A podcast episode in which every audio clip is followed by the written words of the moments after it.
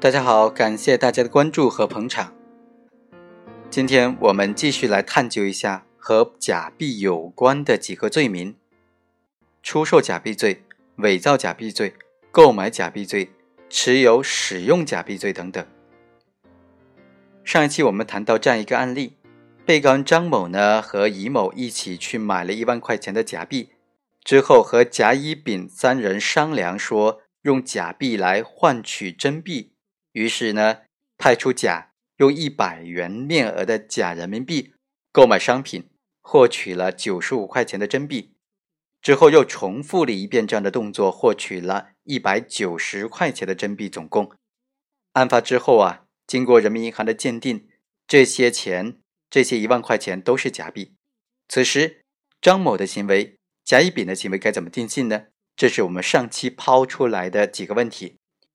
上期我们就分析的第一个问题。张某的行为该怎么定性呢？因为张某他有购买假币的行为，有持有和使用假币的行为，根据牵连犯的处罚原则，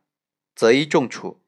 所以呢，我们上期得出结论，对张某的行为应当按照购买假币罪来定罪处罚。但是还有一个问题是，这种购买假币之后使用的话，他购买假币的数额该怎么认定？因为无论是购买假币罪还是持有使用假币罪，它都有一个入罪的标准，就是数额较大。那对这个数额较大就有不同的解释了。具体来说啊，行为人购买假币之后使用的这种行为，也就是张某的这种行为，是他使用假币数额达到数额较大，所以构成使用假币罪，还是说购买假币的数额达到数量较大？而且呢，还有使用的行为，所以定性为购买假币罪，从重处罚呢。其实呢，我们认为，根据司法解释的描述啊，这两种行为，购买和使用、持有的行为，它是牵连犯。牵连犯的前提呢，就是要求两个以上的行为都独立的构成犯罪，都是独立的犯罪行为。所以呢，购买假币的行为要构成犯罪，也就是要达到数额较大。而且使用假币的行为、持有假币的行为，都要分别达到它的入罪标准，才能够适用这个司法解释，这个择一重处断的司法解释。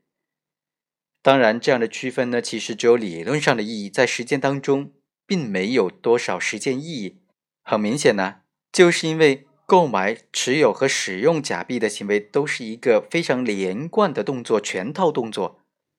购买并且已经使用的假币，如果是同一种假币的话，就表明他购买就是为了使用。只要购买的数额达到了购买假币罪，那么通常也就同时构成了使用假币罪了。所以说啊，购买假币之后使用的话，不能够将使用的数额仅仅理解为已经使用的假币数额，还应当包括准备使用，但是由于各种原因没有能够使用出去的这些假币的数额。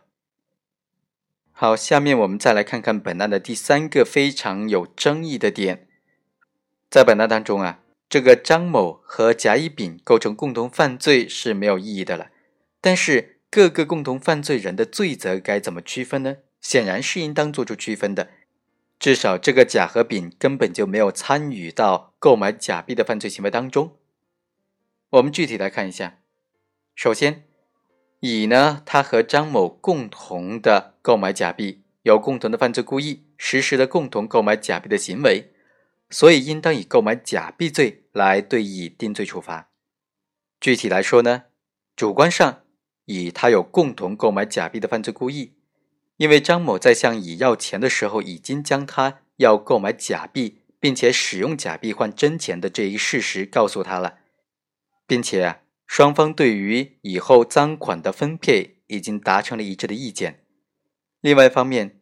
乙为张某购买假币的行为客观上提供了帮助，为他筹集的资金，所以这属于典型的购买假币的帮助行为，应当以购买假币罪来定罪处罚。第二，甲和丙呢，他就不构成购买假币罪了，但是甲和丙与这个乙和张某。共同的构成持有、使用假币罪，但是由于张某和乙某因为有购买假币的行为，所以根据司法解释，张某和乙某只能够按购买假币罪来论处。然而，现有的证据还不能够认定甲和丙参与了实施购买假币的行为，却有充分的证据能够证明他们四个人确实共同实施了持有和使用假币的行为。在这种情况之下，需要特别说明的是，张某和乙某按照购买假币罪来定罪处罚，并不意味着他们两个人不构成持有和使用假币罪。只是在具体的处理上按照一罪来论处而已。所以啊，虽然张某和乙某按照购买假币罪来定罪处罚，但是并不妨碍张某、乙某、甲和丙四个人构成共同的持有、使用假币罪。也正是因为如此啊，在认定甲和丙是否构成持有、使用假币的时候，不应当仅仅看到他们两个人的行为，而应当以他们四个人。共同的持有和使用假币的事实作为认定的依据，并且因此来确定相应的罪责。所以，本案当中，甲和丙是构成持有、使用假币罪的。但实际上啊，这个案件在审理的过程当中非常奇特，因为检察机关仅仅对张某提起的公诉，认为张某违反了国家货币管理制度，明知道是伪造的货币而购买使用，数额较大。构成购买假币罪，但是啊，对于甲、乙、丙呢，却没有提起公诉。所以宣判之前呢，法院就向检察院提出了司法建议，认为甲、乙、丙明知道是假币而参与使用，涉嫌购买假币罪的共同犯罪，建议检察院依法予以追诉。好，以上就是本期的全部内容，我们下期再会。